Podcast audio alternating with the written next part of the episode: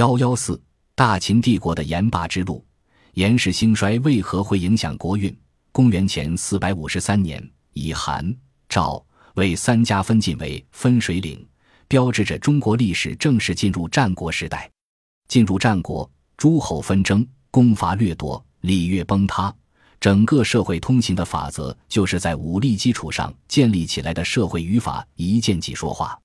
各国王权每天的心思都在琢磨如何伐谋别人和不被别人伐谋。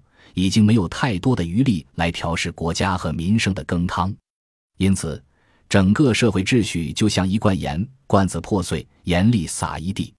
王侯将相、豪绅列强、摊贩游商尽皆登场，各占一方。发展到最后，权贵阶层和财富阶层混为一体，商贾在朝，利用权力占据巨量社会财富，已经分不清谁是官谁是商了。此时的东周天下。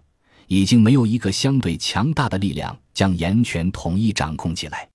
正是在这样一个背景下，居于周朝中心西部边陲的大秦，依靠盐的力量，以不被察觉的姿态开始缓缓生长起来。